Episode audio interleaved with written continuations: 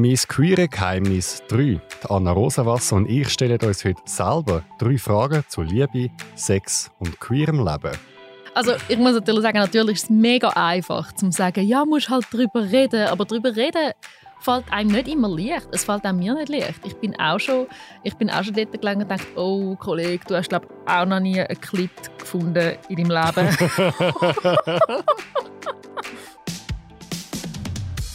Das ist der Zurich Pride Podcast mit den spannendsten Menschen und den außergewöhnlichsten Geschichten. So bunt, so queer ist die Schweiz mit dem Alexander Wenger. Ich begrüße Anna Rosenwasser. Sie ist 30 und aus Zürich. Sie ist Kommunikationsleiterin bei der Lesbenorganisation Los und sie ist freie Journalistin. Sie definiert sich als bisexuell und cis und ihr Pronomen ist sie. Willkommen zurück bei uns. Salut Alex! Schön bist du da. Wir haben in den letzten zwei Folgen von «Mein queeres Geheimnis» der Community ähm, das Mikrofon gegeben, sozusagen. Sie dürfen ihre Fragen stellen, aber heute haben wir gefunden, machen wir es doch selber. Und wir haben je drei Fragen vorbereitet für die andere Person und die uns nicht verraten. Wir erfahren sie jetzt sozusagen live. Und ich würde sagen, ich fange an, damit du kannst antworten als erstes. Ist gut. Okay. ich bin ein bisschen nervös. Hast du ein bisschen Angst? ja. Okay. Sie sind nicht so schlimm. Ja, ich, ich ich weiss mehr... dass ich jederzeit könnte sagen hey, das ist mir jetzt gerade ein bisschen Das zu stimmt. intim. Okay, also meine erste Frage. Stell dir vor, du reist zurück in deine Vergangenheit. Und zwar zu der Zeit vor deiner Pubertät. Und du könntest mit der kleinen Anna reden. Die Frage wäre folgende. Was würdest du ihr sagen, was sie muss wissen über Liebe, Sex und Beziehungen? Wow. Okay. Ähm, Nimmst du die Frage an? Die Frage nehme ich an. Ich finde das eine mega schöne Frage und lustigerweise ähm, eine von der Fragen, die ich für dich vorbereitet habe, ist ein bisschen ähnlich. Oh nein! Oder Nein. vielleicht auch gut. Vielleicht auch gut. Okay, Ähm, ich höre zu.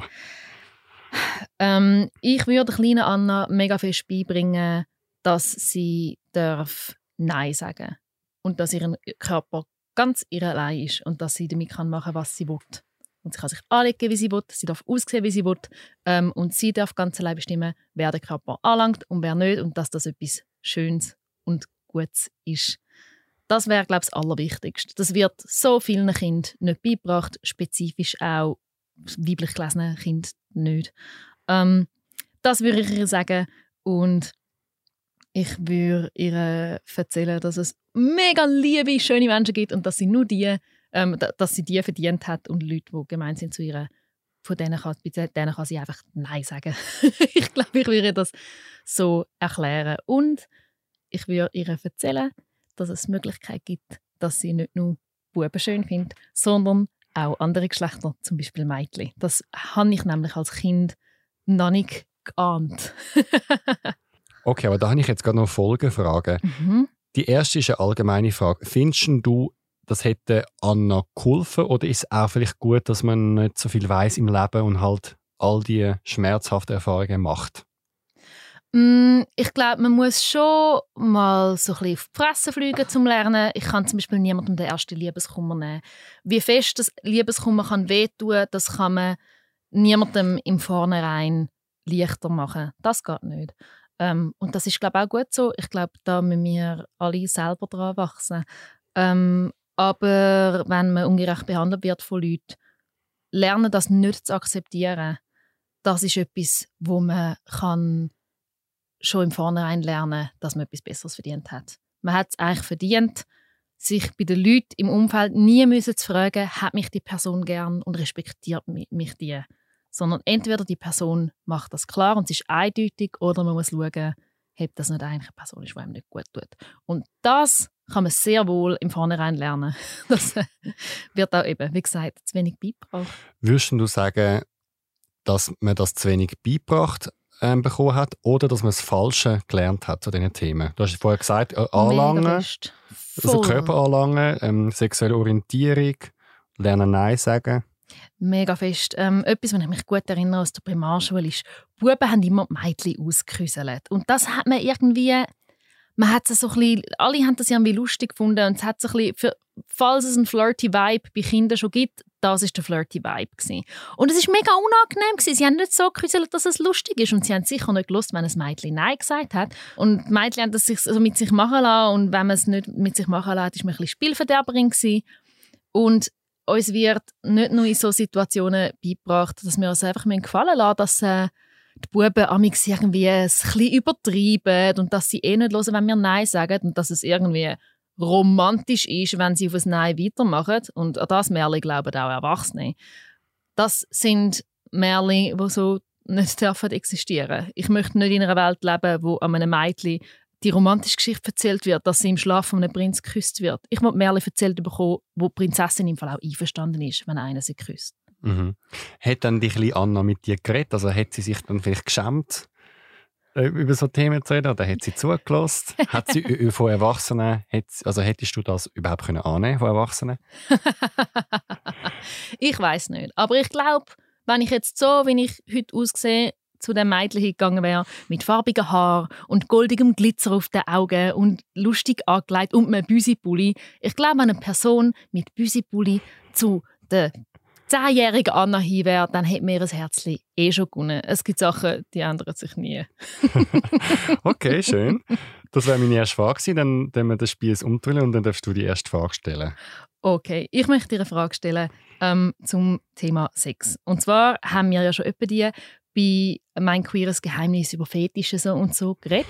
Aber ich weiß von dir schon, einfach von unseren Gesprächen und Spaziergängen und so, dass du eigentlich nicht die mega krassen Fetische hast. Ich wollte von dir aber wissen, was ist die äh, ungewöhnliche sexuelle Vorliebe, die du hast? Es muss kein riesiger Fetisch sein, es kann auch etwas Kleines sein. Was ist etwas eher Ungewöhnliches, was du gerne hast, Punkt 6? Ich habe irgendwie gespürt, dass irgendetwas mit Fetisch wird kommen. ähm, genau, also noch für die Erklärung, also ich will mich so ein bisschen als Vanilla bezeichnen. Also ich bin wirklich so ein, ein sinnlicher Typ. Also ich habe gerne langsam Sex, ich, ich habe gerne mit Menschen Sex oder mit Männern, die mir gefallen. Und ich bin wenig auf so Kings oder auf so Sachen reagiere ich. Aber es gibt etwas und ich glaube, es wird dir nicht gefallen. Aber was ich Wenn mega hot finde... miteinander machen, ist okay. Ich finde, was ich mega hot finde, sind Männer in Polizisten-Outfits. Oder ich muss ein bisschen präziser sein ich mag Polizisten. Das und es hat aber wirklich nichts mit links-rechts zu tun. Ich finde einfach irgendwie, es sind meistens junge Männer, sie haben meistens eine gute Figur und sie stehen auch so, so selbstbewusst, schrägstrich arrogant dort. Und Blau, Blau ist eh meine Lieblingsfarbe und irgendwie, ich finde das einfach mega, mega hot, Polizisten. Und ich habe einmal vor, vor einer Zeit, als ich noch auf Grindr war, wo ich dann gecheckt habe, dass der ein Polizist ist, bin ich wirklich am Drehen im Kopf und habe wirklich nur ein Date mit ihm gehabt, weil er Polizist ist. Und jetzt erzähle ich etwas Lustiges. Ich bin dann bei ihm daheim und dort hat es noch so die, ich sage jetzt nicht, welche Polizei das ist, weil dann gibt es Ärger. Er hat von einer Polizei seine Uniform gehabt und ich habe ihn gefragt, ob ich sie anziehen Ob du sie anziehen Ja. Ah, ja. Also, ich bin notabene eigentlich nackt gewesen und habe die einfach angezogen, weil wir natürlich äh, Sex hatten nachher. Und ich habe es mega gefunden. Und ich weiß, äh, wenn das die Polizei herausgefunden hätte, dass jemand, der nicht bei der Polizei ist, das hat. Ähm, ja, also ich finde das irgendwie mega hot und ich denke mir vielleicht habe ich eines Tages einen Freund und vielleicht hat er dann ja mal Streifen und dann kommt er mal so vorbei im Polizeiauto und das ist so ein bisschen meine Secret Fantasy, die ich habe. Ich glaube, Uniformen sind schon etwas, wo man irgendwo noch einige Leute gerne hat. Mich nimmt es Wunder, was es echt liegt. Ich weiß nicht, ob es an der, weißt, liegt an der Uniform an sich, weil die vielleicht äh, der Schnittstil oder die Farbe zum Beispiel liegt es an dem, oder sind die Leute, die diese Uniformen haben, in der Regel eher aus einer gewissen Kategorie Menschen. Also wenn du zu der Polizei willst, musst du fit sein und sportlich. Und es sind mehr Männer bei der Polizei, also vielleicht mhm. auch darum. Also liegt es vielleicht an diesen Faktoren. Ist es vielleicht so das Thema Macht, Dominanz, wo mich anzieht? Ich kann es nicht, ich kann es noch nicht können entschlüsseln, was es ist. Wahrscheinlich vermischt sich all die Sachen, die ich gesagt habe. Ich vermute, Uniformen repräsentieren wirklich ein Maß an Macht und Dominanz, wo man so ein bisschen wo man, wo man anziehend findet. Und das ist ja ein bisschen so ein bisschen tabuisiert, würde ich jetzt nicht sagen, aber ich will sagen, so ein bisschen sagen, hey, ich finde so sexy, so mächtig oder Dominanz. Die einen denken immer das Gefühl, dass man dann irgendwie schwach ist oder dass man dann irgendwie keine eigene Meinung hat, aber dass das auch noch anziehend kann sein, das ist ja dann fast schon irgendwie dann SM, aber das ist für mich eben nicht SM dann.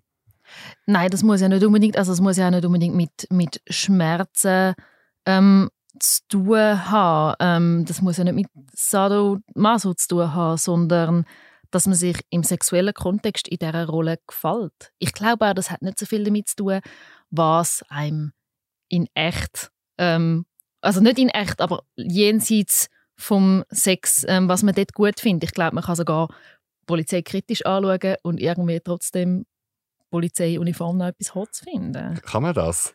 Ich weiß es nicht. Schon, ja. Ich kann nicht von mir reden. Ich bin nicht der größte Fan von der Institution Polizei. Ich bin auch nicht der größte Fan von Polizeiuniformen. Aber ich habe zum Beispiel, ähm, ich habe zum Beispiel die Armee auch nicht mega gern. Und trotzdem irgendwie, ich finde Armeeuniformen nicht so wüst, wie das sie sollte, politisch gesehen, muss ich zugeben. Sehr lustig. Ich folge sogar ähm, so gewissen Polizisten auf TikTok und Instagram, weil ich sie einfach so hübsch finde. Es gibt einen, er ist sogar, glaube Palästinenser oder so, lebt aber in Amerika und ist bei der Polizei, was ja schon ein, ein Konflikt in sich ist, oder? Das, was ich auch spannend finde. Und der ist so hübsch. Ich, ähm, ich weiß auch nicht, es gibt, ich, es gibt ganz wenig Männer, aber es gibt auch so Männer, wo ich wie merke, dass so bei mir wie der Verstand ausschaltet. Ich bin dann so fasziniert. Ähm, es ist wie so, es zieht mich so an, wie so die Motte zum Licht. Ich finde das einfach so anziehend.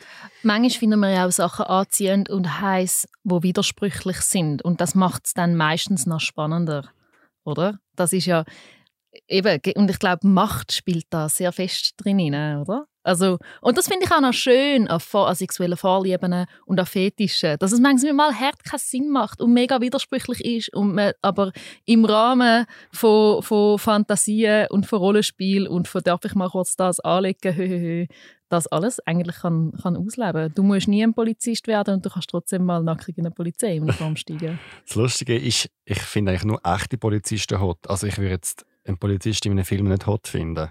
Es muss ein echter Polizist sein. Ja, vielleicht geht es bei dir doch ein bisschen mehr ums Polizist sein wie die Uniform. vielleicht. Was ich mich eben auch mega frage, weißt du, wo im Hirn ähm, wird, also kommen die Signale her, das finde ich heiß oder nicht. Und zwar, ich meine auf alles bezogen. Wieso haben wir als Kind zum Beispiel Knoblauch und Zwiebeln und Spinat nicht gern und als Erwachsene schon? Und ich meine, das siehst du ja schon bei Kleinkindern, du gibst ihnen etwas und sie machen äh, und sie wollen nicht. Voll. Und es muss irgendwie ein Instinkt sein in den Gen und ich frage mich, wo ist das abgespeichert? Welche Instinkte führen zu absolut widersprüchlichen Fetischen? Aber dann wiederum finde ich, bei sexuellen Vorlieben ist ja das Schöne, man muss sie nicht unbedingt erklären, weil solange sie niemandem schadet, sind sie ja völlig okay. Und das finde ich mega schön. Für mich ist es so wichtig, zum erkennen, hey, im Fall was du, was du beim Sex gut findest, muss im Fall nicht Sinn ergeben. Solange du es kannst kommunizieren und Leute vielleicht sogar mitmachen und du das kannst machen, ist es ja nice und easy. Und mehr muss man eigentlich nicht, nicht wissen. Das Lustige, ich bewege mich eigentlich mega in einem Umfeld privat, wo ich jetzt eher als neutral oder polizeikritisch äh, beurteilen. Mhm. Und es regt mich aber dann um, auf, wenn ich dann so Polizeikritik höre. Aber zum Beispiel bei der Armee macht es mir nichts aus. Die Armee kann man hart kritisieren. Mhm. Und ich weiß auch nicht, vielleicht zerstören die ein meine Fantasy oder Polizisten, wenn die so sagen, scheiß Polizei, all cops are bastards und all das Zeug. Das regt mich mehr auf. Es regt mich einfach mehr auf, als es sollte. Ja, ja ich glaube, ich fände es auch nicht hot, so mit jemandem ins Bett gehen, wo ich vorher noch hören dass er äh, innerhalb von seinem Job rassistisch gehandelt hat. Dann würde ich mit so einer Person nicht ins Bett gehen. Ich verstehe das schon. Was mich am meisten aufregt bei der Aussage «All cops are bastards» ist, dass «bastards» ein altmodisches Wort ist für uneheliche Kinder. Und ich finde, uneheliche Kinder sind keine Beleidigung. ja, und ich finde es auch absurd, alle... Also ich finde, wenn man etwas gegen die Polizei hat, dann muss man das System kritisieren, aber nicht all Cops, also nicht jede einzelne Person. Das stört mich auch noch. Es ist so eine Oh, Pauschalisierung. willkommen zu mein politisches Geheimnis. ich bin wir- nicht deiner Meinung. Ich würde sagen, wir machen weiter beim Thema Sex und Beziehungen. Okay, gut. Vielleicht wäre das ein gutes Spin-off, dann könnten wir mal ein bisschen streiten. Ja, hey, bring it on. Okay, dann komme ich zu der zweiten Frage, die ich an dir habe. Das ist etwas, was mich auch selber beschäftigt. Wie soll man damit umgehen, wenn man mit jemandem schlechten Sex hat? Im Sinne von sagen, nicht sagen, wie sagen, wann sagen. Das ist für mich so ein bisschen ganz ein neues Thema und ich nicht weiß, wie umgehen damit. Ein neues Thema. Nein, nicht ein neues Thema. Also, ich habe schon in meinem Leben ein paar Mal schlechten Sex gehabt. Ja.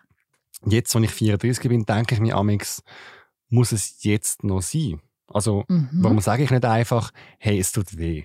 Oder lang mich nicht dort an? Und darum frage ich mich, wieso, wie geht man damit um, im Sinne von der anderen Person respektvoll sein, ähm, wertschätzend sagen, aber es ist halt nicht gut und ich würde es gerne verbessern. Mhm. Mm, Ich glaube, der erste Schritt zum weniger schlechten Sex haben, ist viel über sich selber lernen. Was hat man gern und was nicht. Ähm, so dass man schon währenddessen merkt, was dass man sich wünscht und das auch ähm, während dem Sex kommunizieren. Je nachdem vorher, währenddessen und nachher, damit sich nicht alles aufs Nachher verschiebt. Ähm, ich glaube, man ist vor dem Sex und während dem Sex und nach dem Sex je in drei sehr unterschiedlichen Zuständen und das hilft einem auch, zum auf unterschiedliche Arten kommunizieren, was man gern hat und was nicht. Man muss ja der anderen Person zuerst mal die Möglichkeit geben, einem schön und gut ähm, zu behandeln. So. Ähm, wenn aber jetzt Sex passiert ist und er ist nicht mega gut gewesen, ähm, ist ja auch die Frage, was hat man noch für, also was hat man dann noch für, für Wünsche an die Person? Sieht man die nachher eh nicht mehr? Ha, ähm, oder hat man vor, zum wieder mit ihr Sex zu haben? Dann kann man, ähm, ich glaube, man kann das ansprechen in sehr unterschiedlichen Situationen. Und ich glaube, man muss dann nicht nur darüber reden, was das man nicht gern hat, sondern auch, was das man sich wünscht und was man gern hat. Weil wenn man anfängt darüber zu reden, was man gern hat und was man sich wünscht, kann das die Stimmung auch mega aufheizen. Das ist ja auch etwas Schönes. Das stimmt. Ich weiß, dass eigentlich vom Geist her schon auch, dass ähm, es nicht bringt, etwas negativ zu sagen, sondern mehr lösungsorientiert. Aber ich glaube, da bin ich ganz ehrlich, ich schäme mich vielleicht dann zu sagen, mach's härter oder, ich, oder im Sinne von, man, muss, man gibt ja so vieles Preis über seine Ja. heimlichen Wünsche, oder? Das stimmt. Ähm, ich glaube, was man auch kann machen kann, ist anhand von anderen Geschichten kommunizieren, was das man lesen findet. Also wenn man zusammen irgendwie einen Film schaut oder über jemand anders oder über eine Geschichte oder ein Buch redet oder so. Also wenn man, ja, sagen, ui nein, das wäre mir so zu viel, wenn der Typ so dominant wäre. Das ist einfach irgendwie voll nicht mein Ding. Und halt auch mal Fragen, also auch mal Fragen stellen. Mhm. Und dann bist du mit zusammen einen Film schauen und der Typ ist dann so mega hart an an die Wand drücken und mega, und mega dominant. Und dann kannst du auch mal sagen, so, wirst du das auch wählen? Fändest du das auch Mhm. gut? Und so wie eine andere Geschichte nehmen, wie so Asking for a Friend machen. ich finde, das ist völlig, ich finde, das ist völlig legitim. Aber das heißt, wie machst du es dann du, wenn du magst erzählen? Also zum Beispiel, ich denke mir jetzt bei einem One-Night-Stand, wo ich nie mehr wird sehen, lohnt sich jetzt da große Debatten zu machen oder einfach die fünf Minuten durchheben und dann ist es vorbei. Also ich muss natürlich sagen, natürlich ist es mega einfach zu sagen, ja, musst halt drüber reden, aber drüber reden fällt einem nicht immer leicht. Es fällt auch mir nicht leicht. Ich bin auch schon, ich bin auch schon dort gelegen und gedacht, oh Kollege, du hast glaube auch noch nie einen Klit gefunden in deinem Leben.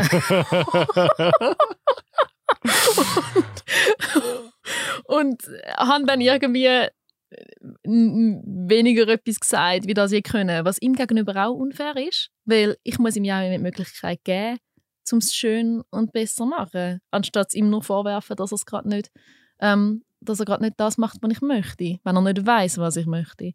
Ähm, ja, warte mal. Ähm, das letzte Mal, wo ich Sex hatte, wo mir nicht so gefallen hat, ähm, habe ich im Nachhinein einfach müssen sagen, Schau, es ist schön, dass wir uns gegenseitig so vertraut haben, dass wir miteinander geschlafen haben. Ähm, aber durch das, dass wir vermutlich nicht mehr werden miteinander schlafen, werde ich ihr jetzt nicht eine Rezension schreiben, sondern einfach dankbar sein dafür, dass wir miteinander Sex hatten. Ähm, ja. ich finde das gerade auch. Also manchmal kann man es auch ziehen lassen. Es ist ja nicht, schlechter Sex ist ja nicht, jemand hat es nicht im Griff. Ich habe schon mit Leuten Sex gehabt, die zum ersten Mal Sex hatten und es ist einfach unglaublich gewesen. Ich glaube, es geht auch mega fest um Intuition, um Empathie, um auf die andere Person eingehen und können annehmen, was sie dir verbal und nonverbal mitteilt. So. Und manchmal ist es einfach die Chemie, dass man, nicht, also, dass man einfach nicht die gleichen Sachen gern hat, dass es irgendwie nicht stimmt. Das ist wie mit einer Person, die zum ersten Mal telefonierst und du redest die ganze Zeit gleichzeitig und pausierst gleichzeitig und dann redest wieder gleichzeitig und irgendwann musst du einfach sagen, ja, du, ich glaube, ich glaube, es ist, ein bisschen, es ist nicht die richtige Chemie. Ich habe mir eben schon überlegt, könnte es echt sein, dass nur ich den Sex schlecht finde und er super? Oder findet er es wahrscheinlich auch schlecht und wir sind beide einfach zu schüchtern oder das jetzt im Nachhinein zu besprechen?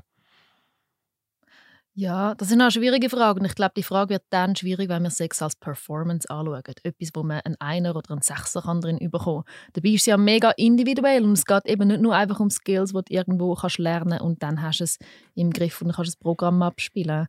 Ähm, ja, aber ich glaube, es kann auch durchaus vorkommen, dass die eine Person es super gefunden hat und die andere Person nicht so. Es geht ja auch darum, wie es dir gerade geht mhm. und wie du gerade drauf bist. Vielleicht ist die eine Person mega verliebt und die andere hat einfach gern mega harten Sex, wo mega krass unromantisch ist. Also es gibt auch mega harten Sex, wo romantisch ist, aber ähm, ja, dann wiederum, hast du es gern, wenn man dich fragt, wie hast du es gefunden nach dem Sex? Habe ich das gern? Lass mich schnell überlegen.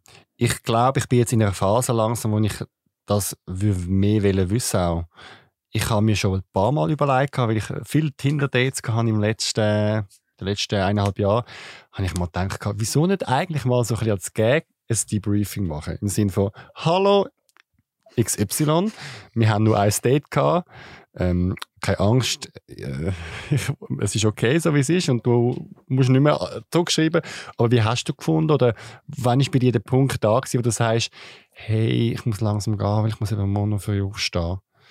Äh, ich meine, wir machen überall das Debriefing. Ich komme jede Woche zehn E-Mails über von irgendwelchen Firmen, die sagen, wie könnten wir unseren Service noch besser machen? Sie haben soeben unseren Kundendienst äh, kontaktiert und denke mir wieso haben wir es irgendwie als Gesellschaft verpasst, über so eine wichtige und schöne Sache wie Date und Liebe im Nachhinein zu sagen, hey, du hast mich mega genervt, weil du eine Stunde lang nur über dich geredet hast. Einfach als Feedback, dass du das nächste Mal vielleicht mal kannst auch mehr Fragen stellen oder so. Mhm. Ja, aber wir sind halt, unsere Herzchen sind kein Kundendienst und unsere Sexualität ähm, ist zu komplex für ein Debriefing, glaube ich. Und es ist auch mega hart, zum ähm, direkte Kritik erhalten und das wissen wir und darum sind wir zurückhaltend mit direkter Kritik. Außer wir sind ultra hässig und dann ist die Kritik eh meistens nicht so gut formuliert. Würdest jetzt du welche, ähm, alle deine vergangenen Dates und Sexpartner ihnen fragen, hey, was hat dir gefallen, was hat dir nicht gefallen, was hätte ich anders machen können, bin ich auf dich eingegangen? Voll. Das glaube ich im Fall, ja, ich würde es eben glaube schon gerne wissen, aber wahrscheinlich erst so drei, vier Jahre später, wenn es mich nicht mehr so berührt. Ja. Also drei, vier Jahre nachdem sie mich berührt haben, quasi. Ich, ah. Mich nervt es mehr, bei ähm, Leuten, wo man einfach so ein bisschen Casual Sex hat, wenn sie sich plötzlich nicht mehr melden. Dann kann ich Leute nicht loslassen. Ich werde häufig gefragt, Anna, wie kann man über jemanden hinwegkommen? Und ich denke darüber nach und denke, am schwierigsten kann man über eine Person hinwegkommen, oder einmal ich, am schwierigsten kann ich über eine Person hinwegkommen, wenn ich nie erfahren habe, warum sie gegangen ist. Wenn ich haben röteln musste, ich ihr gleich viel bedeutet habe wie sie mir. Und bedeuten kann auch nur heißen, ich finde die Person unglaublich hot für einen Abend. Ich glaube, das Beste, was wir machen können, egal ob es bei einem Casual Date ist oder bei einer Beziehung, ist, die Person nicht im Ungewissen lassen, was wir von ihr halten und dass wir sie gerne haben. Ähm, und sie auch wissen lassen, warum das wir gehen. Das finde ich, das finde ich das Wichtigste. Und ich habe das nicht immer in meinem Leben, ich habe das nicht immer in meinem Leben ähm, dürfen erfahren. Und das sind die Leute, die ich auf eine traurige Art zurückdenke und nicht auf eine freudige Art. Ich denke so gern zurück an vergangene Dates, an vergangene Sex, an vergangene Beziehungen und Romanzen und Dramas voller Liebe dazu, was damals war. Aber wenn die Leute mir nicht ein, du wirst sagen, Debriefing gegeben haben, warum dass sie gegangen sind, ganz egal, ob es einfach eine kleine Affäre war oder jemand, wo ich jahrelang verliebt war, wenn, wenn ich nie das erfahren durfte, dann geht es mir nicht gut. Und dort, ja, ein bisschen ein Debriefing wäre vielleicht nicht schlecht gewesen. Hast du die Leute, die du jetzt sagst, die du bis heute nicht weißt, mal direkt gefragt? Nein. Warum nicht?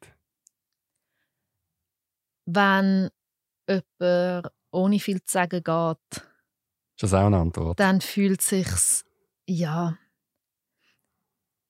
Dann ja möchte ich nicht. Ich möchte ja nicht, ich möchte den Leuten ja nicht hinterherrennen. Es ist auch eine Antwort, ohne, ohne ein Wort zu gehen. Aber es hat nichts jetzt mit dem Stolz zu tun. Nein, Oder das, auch? das glaube ich nicht. Vielleicht ein bisschen.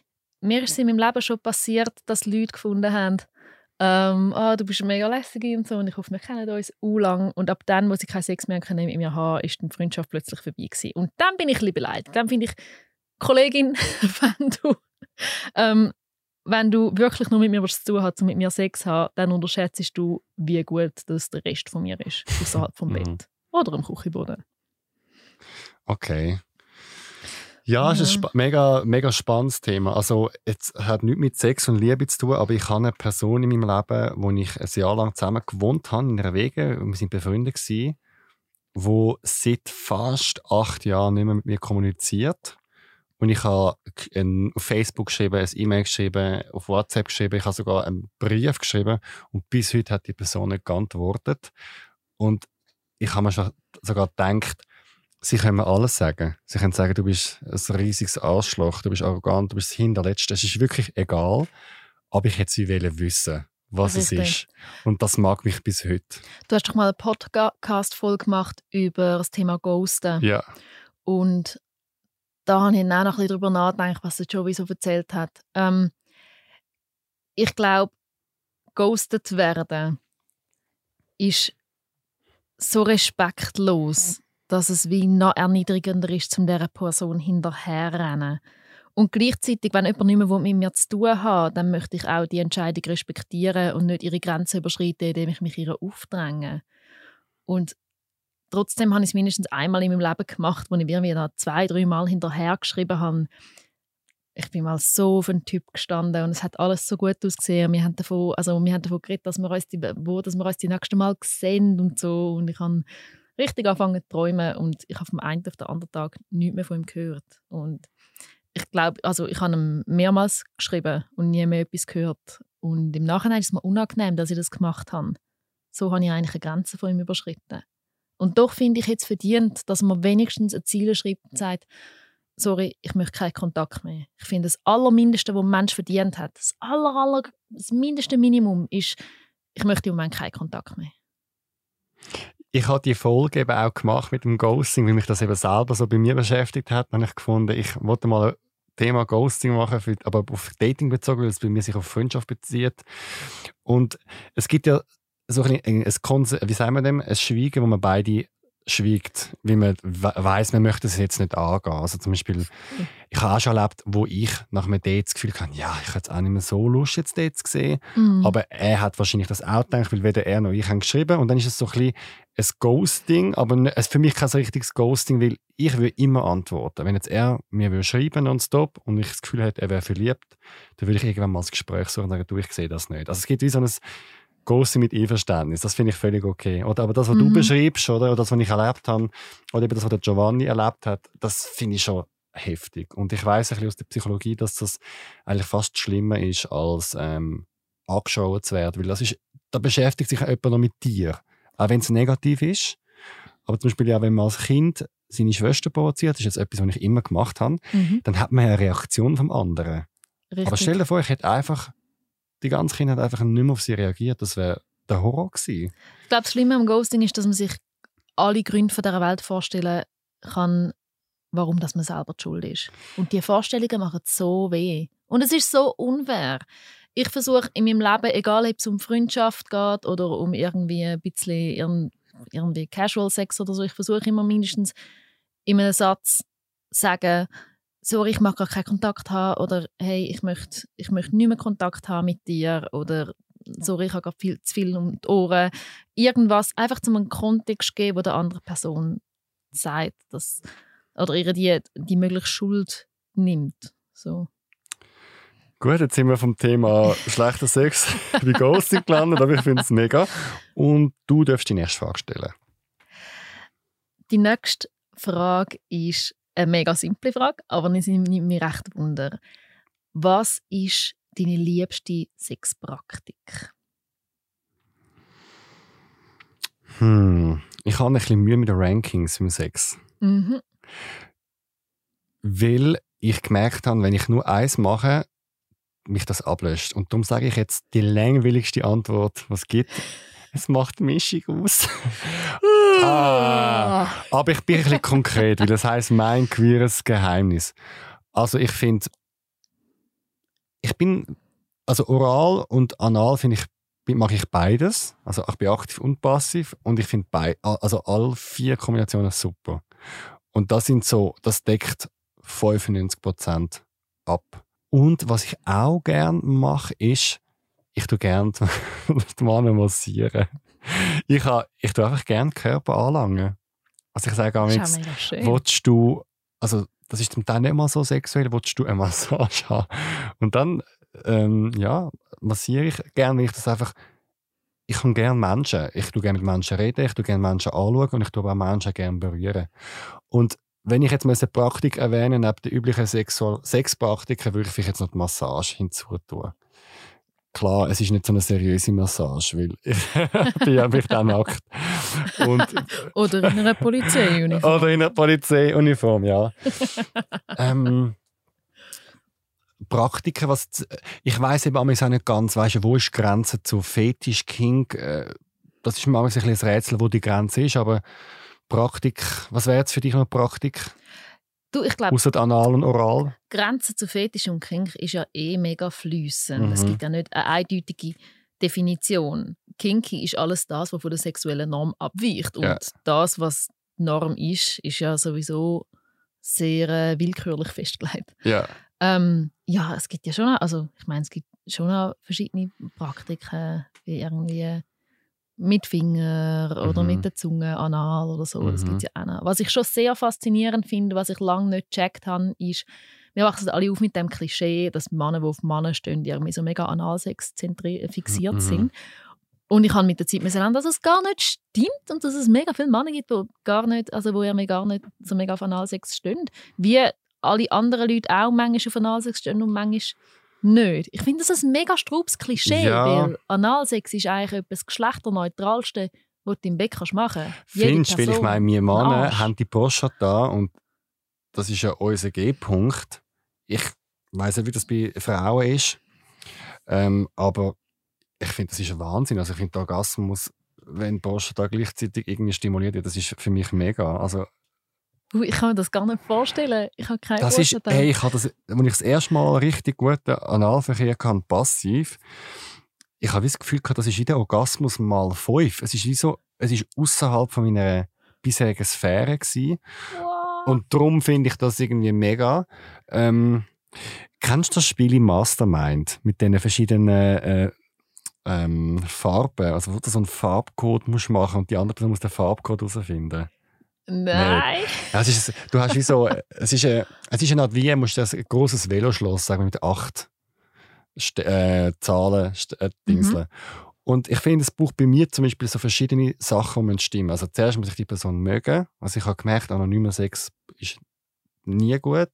Die Person muss sie gut schmecken und sie muss gut küssen und das ist immer die Basis. Und unter dem wird es einfach nicht gut. Ich mhm. habe das einfach noch nie erlebt. Ähm, und dann kommen eben die Variationen dazu, dass man mal sich ein bisschen abwechselt etc. Es gibt ja Männer, die irgendwie das so Pascha-mäßig einfach anhocken und wollen bedient werden. Mm, bei der Lesben nennt man das Pillow Princess. Ist das so? Ja, dass man sich, also Pillow- ist Pillow Princess. Ich Das ist so ein Ausdruck in der Lesben-Szene. Ist das gleiche wie der Seestern? Es ist, glaube ich, einfach ein das Gleiche wie der Seestern. Es ist so, okay, ich lege mich hin, mache jetzt mal. Pillow Princess, das muss ich vermerken. Das Mhm. gefällt mir, es ist eine Alliteration, zweimal P. Mhm. Äh, ja, also es tut mir leid, ich habe ich ha keinen Lederfetisch, ich habe keinen Essensfetisch. Das habe ich auch gar nicht. Schmerzen Ja. bedeuten mir nichts. Es ist wirklich nach bald fast 50 Folgen von dem Podcast fühle ich mich bünzliger denn je. Das macht dich doch nicht bünzlig. Also ist ja völlig Aber legitim. bünzlig finde ich nicht ein schlimmes Wort. Ich finde, bünzlig ist für mich mehr so ein lustiger Begriff für so Norm oder der Durchschnitt. Ja. Das ist auch mega easy. Ich glaube, das Problem ist gar nicht, wenn man sexuell den Normen entspricht. Das Problem ist, wenn man gar nicht die Wahl hat, sich zu überlegen, was es noch alles könnte geben und was einem alles könnte gefallen. Hat dich jetzt die Frage Antwort befriedigt? es ist Ja, nicht so eh. juicy, wie das wahrscheinlich. Hey, ich finde es schon easy juicy, wenn mir jemand gegenüber hockt und in einem Podcast mega offen von Analsex und Oralsex redet. Ja. Ich meine, das ist ja eh schon genug Tabu. Man muss nicht mal bis zum Thema Fetisch gehen. Mhm. In der Schweizer Kultur ist Sex so ein Tabu, erst recht dann, wenn Leute selbstbewusst davon reden, dass sie ihn gern haben. Das Mhm. hört man nicht, das hört man nicht gern. Ja. Außer man kann einen Fetisch daraus machen, selber wieder. ja, okay. Gut, dann habe ich wenigstens etwas gut gemacht. Äh, gut, dann darfst Das ist deine Frage, dann darf ich jetzt die äh, dritte Frage stellen. Genau. Es ist, eine- es ist eine Frage zum Thema Freundschaften. Wie löst, löst man sich von Menschen, die nicht schlecht sind, aber einem schlecht tun? Das fällt, ja, das ist etwas vom Allerschwierigsten, glaube ich. Wir haben alle eine Vorstellung davon, wie Schluss machen geht in Liebesbeziehungen, aber dass Freundschaften beendet werden, da dafür braucht es etwas Schlimmes. Oder aber es versandet langsam. Wir haben irgendwie keine Kultur, wo uns Ideen gibt, wie dass man auf eine faire, respektvolle Art eine Freundschaft beenden kann. Und ich glaube, das ist ein Problem, weil das wäre ja der Weg zum Platz machen für fairere Freundschaften, die einem so richtig, richtig gut tun. Ich finde es schwierig. Ich glaube, ein Weg wäre, zum drüber reden. Aber das ist mega schwierig, vor allem wenn man es nicht ganz versteht. Für mich ist ein mega wichtiger Maßstab, wie fühle ich mich nachdem ich mich mit jemandem getroffen habe. Bei meinen Freundinnen bis Freunden, da sitze ich nachher im Zug und bin euphorisch. Oder ich sitze auf dem Velo und denke mega aufgeregt darüber nach, über was wir jetzt alles geredet haben und was wir alles erlebt haben und denke noch tagelang dran. Es ist mein Akkulader in meinem Leben. Und dann gibt es Leute, bei denen wird ich das Gefühl nicht los, jetzt mache ich dann gerade etwas falsch. Jetzt findet es dann jetzt finde ich es gerade scheiße und ich kann mir im Nachhinein nur überlegen, habe ich das falsch gemacht? Ah, ich hätte das nicht sollen sagen. Oder ich denke daran, dass sie etwas bisschen Gemeins gesagt haben, wo mir aber me- mega geblieben ist. Und das sind ja nicht Leute, die einem gut tun. Und ehrlich gesagt habe ich noch keinen Weg gefunden, wie man das den Leuten kann sagen. Ich kann nicht, nicht ein Mail schreiben, bitte rufen Sie unseren Kundendienst an. ähm, und weiß im Fall nicht genau. Aber dann, das beruhigt mich jetzt, umgehen. dass du auch nicht weißt, wie das geht, weil ich finde, das ist etwas vom Schwersten. Mit Leuten nicht mehr, vor allem mit Leuten, die vielleicht es nicht gut haben oder nicht privilegiert sind oder so viele Probleme haben, wo, wo ich mich dann gerade als schlechter Mensch noch fühle, wenn ich mich, mich jetzt auch noch bisschen distanziere. Aber ich merke, wie die Person zehrt an meiner Energie. Ja, ich glaube, egal wer die andere Person ist, es macht den allermeisten Leuten weh, wenn man ihnen sagt, ich möchte im Fall keine Zeit mehr mit dir verbringen. Darum macht es ja so weh, wenn jemand mit einem Schluss macht. Ich glaube, das ist bei Freundschaften nicht viel anders. Ähm, ich habe auch schon damit gekämpft ähm, bei einer Person und habe dann beschlossen, dass es am fairsten ist, wenn ich mich mega zusammenreisse und es ihr doch schreibe weil ich mich dabei ertappt habe, wie ich immer Ausreden gefunden habe, zum Nein sagen, wenn es darum gegangen ist, miteinander Zeit zu verbringen. Und Das ist ja eine Lüge. Und ich finde, das hat niemand verdient. Ähm, und hat dann wirklich mal gesagt, ich merke, mir ist im Moment nicht so wohl bei der Vorstellung, dass wir uns treffen und ich möchte momentan bitte keinen Kontakt haben. Und es ist unglaublich schwierig gewesen. Ich habe Tage gebraucht, um mich zu überwinden. Ich hätte es dieser Person nicht ins Gesicht sagen. Ich musste es ihr schreiben, aber ich fühle mich jetzt viel wohler mit dem, wie damit ihr zu sagen, ich hätte keine Zeit, um mich zu treffen, wenn es eigentlich eben keine Lust ist. Wie hat die Person reagiert? Ähm, ja, sie hat zurückgeschrieben und es hat verständnisvoll und traurig getönt. Und ich glaube, verständnisvoll und traurig sind zwei sehr nachvollziehbare Emotionen, wenn man so eine Nachricht überkommt. Ähm, und wir haben jetzt, glaube ich, ein entspanntes Verhältnis zueinander. Wir wohnen nicht in der Nähe voneinander, das heißt, wir sehen uns nicht jeden Tag. Ähm, wir sehen uns eh nicht zufällig, aber wir haben nicht komplett gar keinen Kontakt, aber einfach wenig. Also eigentlich so, wenn ich es okay finde. Und ich bin nachhinein zufrieden damit, wie das ausgegangen ist. Aber es hat viel gebraucht und es hat mir mega fest gezeigt, dass wir ähm, uns zu wenig Gedanken machen über mhm. Freundschaften mhm. und über Freundschaften, die einem nicht so gut mhm. tun. Ja, ich hatte mal auch eine Freundin, gehabt, das war in der Schulzeit noch, gewesen, die ist je länger je mehr immer schlecht gelungen. Und dann hat sie immer über alle anderen schlecht geredet und sie hat alles doof gefunden.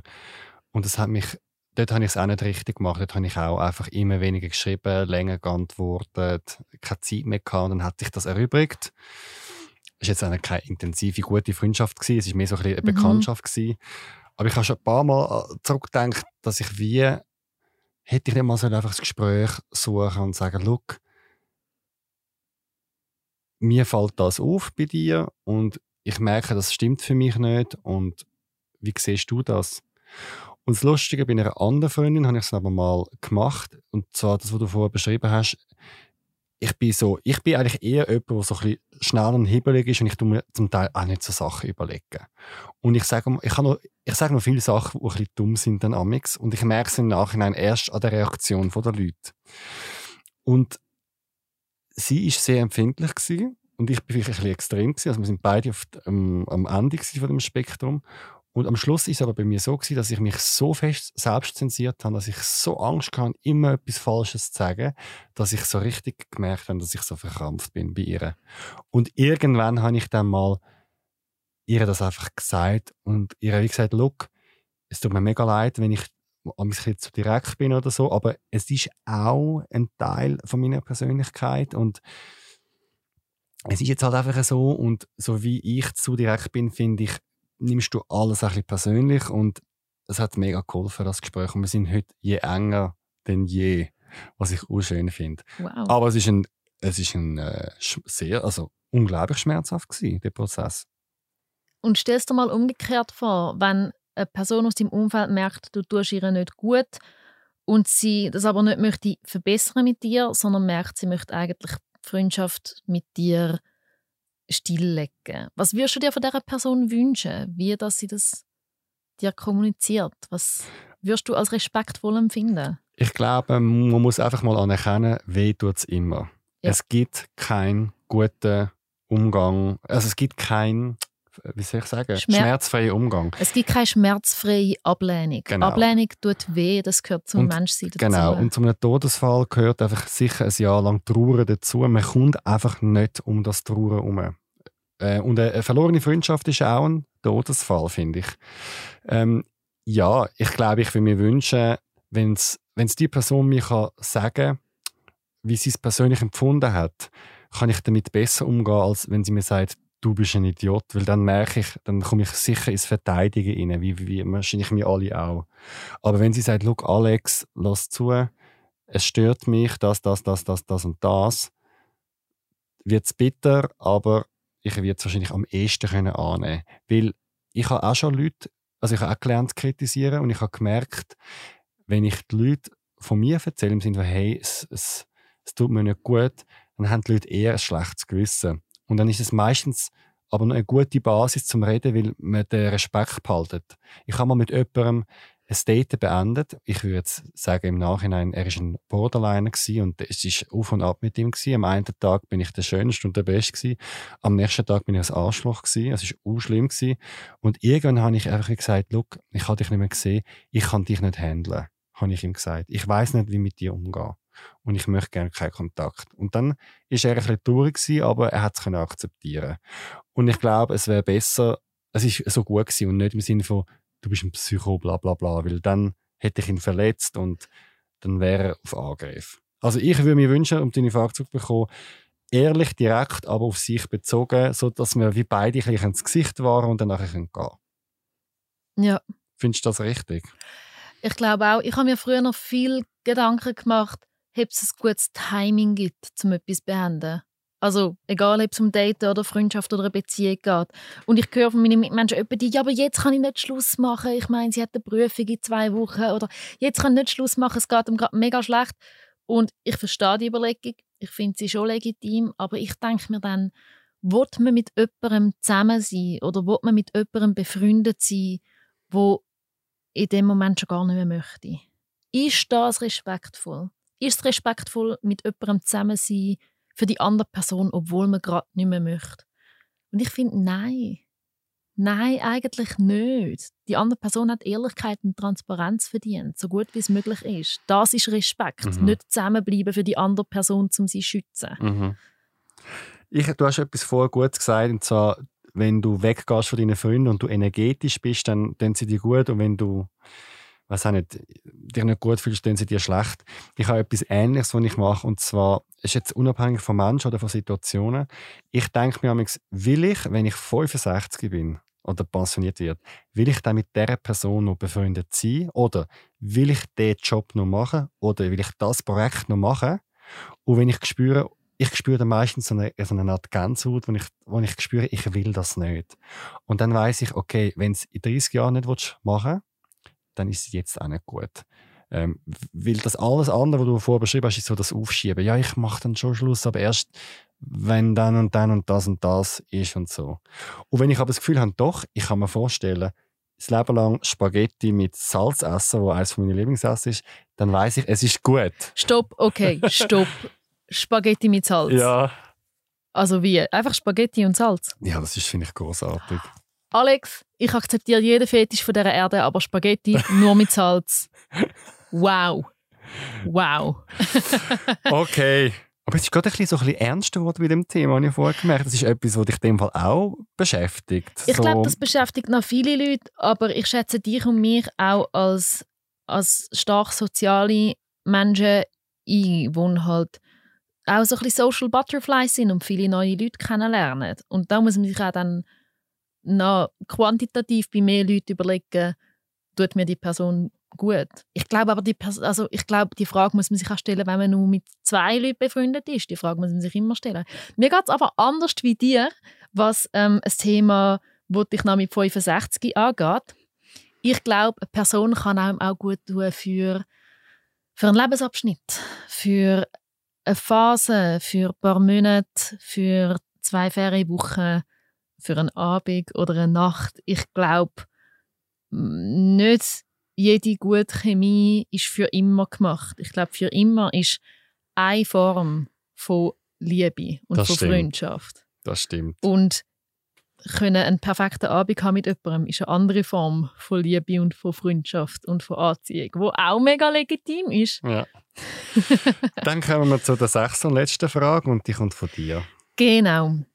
Ähm, wenn du an Alex denkst, kurz bevor er sich zum ersten Mal richtig fest verliebt, Mhm.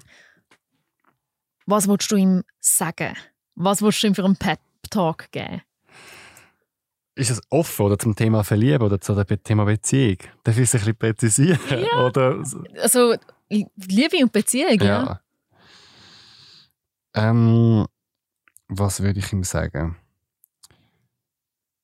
Ich habe ein eine Tendenz, und die habe ich auch heute, wenn ich etwas mache oder anfange, dann habe ich immer das Gefühl, das ist es bis für immer. bis ich dann eines Besseren belehrt wird. Und ich würde wie einem kleinen Alexander sagen, lade dich jetzt auf den Mann ein, es ist lässig, genieß alles, aber hab keine Angst, dass du das musst festheben und konservieren. Ich glaube, ich habe ein so etwas in mir, wo so ein etwas wie konservieren wo dann wie das Gefühl hat, es kommt dann nachher nie mehr etwas Gutes. Ich muss es wie, es ist wie jetzt und nachher nie mehr. Und ich will wirklich sagen, genieß den Moment und vertraue dir, dass alles, was kommt, du wirst können handeln. Im Guten wie im Schlechten. Also das heißt, wenn nachher der Liebeskummer kommt, du wirst das können handeln. Wenn du die Erkenntnis kommt, es ist vielleicht nicht richtig, du wirst auch das können handeln. Ich habe manchmal so ein bisschen die Tendenz, dass ich so die Sachen als endgültig dann anschaue und mir nicht vorstellen kann, mich wieder zu verlieben oder dass es wieder gut kommt. Ich habe in einem Psychologiebuch etwas Spannendes gelesen. Wenn wir, wenn wir positive Sachen leben, die außerordentlich positiv sind, sagen wir mal, eine mega ekstatische Liebe, einen Preis, den wir gewonnen haben, eine mega Lohnerhöhung, dann wissen wir instinktiv, dass das dem Moment wieder weggeht. Und wir wollen eigentlich am liebsten konservieren und wie so drin baden. Wenn uns über uns etwas Schlechtes passiert, haben wir die Tendenz zu denken, es wird immer so bleiben und nicht besser. Und ich sehe das bei mir auch ein bisschen, dass ich die Tendenz habe. Und einfach so ein bisschen wie, hey Alex, es geht immer wieder in die Mitte. Du hast mal mega hohe Gefühle, mal mega negativ und es geht immer wieder in die Mitte und hab keine Sorge, mach einfach weiter. Das würde ich mir sagen. Jö. Jö. Wie alt bist du so kurz bevor du zum ersten Mal Mein erster Freund, wo ich mich verliebt habe, war der Christoph und da bin ich 16 und ich bin so verliebt in seine schönen blauen Augen und in sein Gesicht und äh, dort hat sich Schwulsein zum ersten Mal schön angefühlt. Vorher war ja Schwulsein etwas, was ich nur so aus dem Internet kennt habe. Ich bin zum Beispiel immer so Coming-out-Stories lesen, mm. um mich zu inspirieren oder ein bisschen, so ein bisschen Mut zu bekommen. Ähm, ich habe dann, ich habe noch nie einen Mann richtig berührt oder auch nicht geküsst und der erste Mann ist schon sehr ähm, besonders. Ich glaube, für die meisten von uns ist ja die erste Liebe etwas Besonderes. Aber ich glaube, bei uns Queers noch ein bisschen mehr, weil es so ein bisschen die Bestätigung ist, dass das Gefühl, wo man so lange nicht verstanden hat oder unterdrückt hat, dass es richtig sich anfühlt. Es ist wie etwas, wo ich nicht, ich habe es immer so erklärt, ähm, es ist wie etwas, wo ich nicht muss studieren muss, ob es mir gefällt oder ob mir nicht gefällt. Sondern mhm. ich weiß einfach vom Herz aus. Wenn du mir ein Buch gibst, dann muss ich das zuerst lesen und dann muss ich mir überlegen, wenn ich jetzt das gut gefunden, wie Storytelling war, wie sind Figuren ich muss es so geistig verarbeiten. Aber wenn ich dann einen Mann küsse und er fühlt sich gut an, dann weiß ich einfach, das ist das, was ich will. Darum heisst es ja Anziehung. Es zieht dich zu jemandem her. Das ist ja Schöne daran. Ich glaube, Leute, die zufällig heterosexuell sind, uns wird ja alles, allen so die, das heterosexuelle Märchen erzählt, dass es schön ist. Aber uns, wo schwul, lesbisch oder bi sind, wird erzählt, dass mit uns etwas falsch läuft und dass unsere Anziehung nicht schön ist. Und dann, wenn es uns mal verwünscht und wir tatsächlich Anziehung verspüren und jemanden mega hot finden oder mega verknallt sind und nur einen Crush haben, dann merken wir zuverlässig, wie schön, dass sich das anfühlt und dass wir angeschaut worden sind, weil es so schön ist, zum jemanden so gut zu finden. das ist noch lustig, dass irgendwie der Instinkt einem da so leitet. Also mhm. es ist wie etwas in einem drin, wo ein bisschen gescheiter ist oder ein bisschen weiser wo uns einfach wie hindrängt. Und das Spannende finde ich eben auch bei der Sexualität, du kannst dich ja teilweise dann einfach dem nicht entziehen, weil wenn du etwas so hot findest oder anziehend, selbst wenn es eben verboten, wie es ein Mann ist als Mann oder mhm. als Frau als Frau, irgendwann kannst du dich wie nicht mehr zurückheben und es zieht dich einfach dorthin. Und du musst den Weg gehen und im Nachhinein denkst, vor was habe ich eigentlich Angst gehabt die ganze Zeit? Mhm. Mhm. Voll. Und das finde ich gewissermaßen auch schön. Das ist einer der Gründe, dass, wenn ich mich entscheiden könnte, ich wäre immer wieder bisexuell werden. ja. Weil Anziehung so etwas Schönes ist. Und ich finde Anziehung zu verschiedenen Geschlechtern so etwas Schönes. Ich genieße es so fest. Ich habe mal äh, einem Freund von mir gesagt, ähm, ich glaube, du bist dann angekommen in deiner sexuellen Orientierung, wenn ich mir die vorstelle, wenn du dich heute könntest entscheiden dass, dass du hetero wieder wirst werden und du hättest ein einfaches Leben, würdest du es machen. Weißt du, wie bei Matrix mit mhm. den zwei Pillen. Mhm. Und die Und eine glaub- Pille wäre regenbogenfarbig. Genau. Und ich glaube, wenn du dann sagst, nein, ich, es ist alles gut, wie es ist, dann wirst du, glaube ich, wie ankommen. Also, das ist so meine Mhm. Fantasie. Mhm. Und wenn du wie noch nicht ganz am Ende angekommen bist und noch willst du in die alte Welt zurück, dann gibt es noch etwas zum Aufarbeiten. Ich glaube, die eine Pille ist einfach sich selber sein und die andere Ja. Pille ist sich verstellen. Ja. Und man kann sie eh nicht ändern, also von dem her. Nein. Hey Anna, es war schön mit dir. Es ist immer wieder eine Freude. Danke vielmals. Danke dir vielmals. Anziehung ist so ein schönes Thema. Anziehung, genau. Also, mehr Informationen zu unserem Podcast findest du auf www.zurichpridefestival.ch unter Podcast. Und hast du einen Themenvorschlag für eine Folge oder hast du sogar selber eine spannende Geschichte und willst Gast werden im Studio, dann schreib mir auf podcast.zhpf.ch. Abonniere uns auch jetzt auf Spotify und Apple Podcast. Folge der Zurich Pride auf Social Media, auf Instagram und Facebook. Und die Folge ist produziert worden von Kevin Burke. Und so geht es nächstes Mal weiter.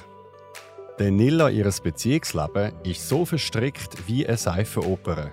Sie lebt in mehreren Polybeziehungen und ist mit über acht Menschen miteinander verbunden. Thema: Meine drei Polybeziehungen. Es ist mega viel, aber ich finde es irgendwie auch schön, weil durch das habe ich irgendwie einfach auch viele Leute um mich herum. Und ich kann verstehen, dass es für Leute jetzt mega viel tönt, aber manchmal habe ich das Gefühl, es ist wie so ein meine kleine Familie, die ich mir aufgebaut habe. Echte Menschen, unglaubliche Geschichten. Der Zurich Pride Podcast auf Spotify und Apple Podcast.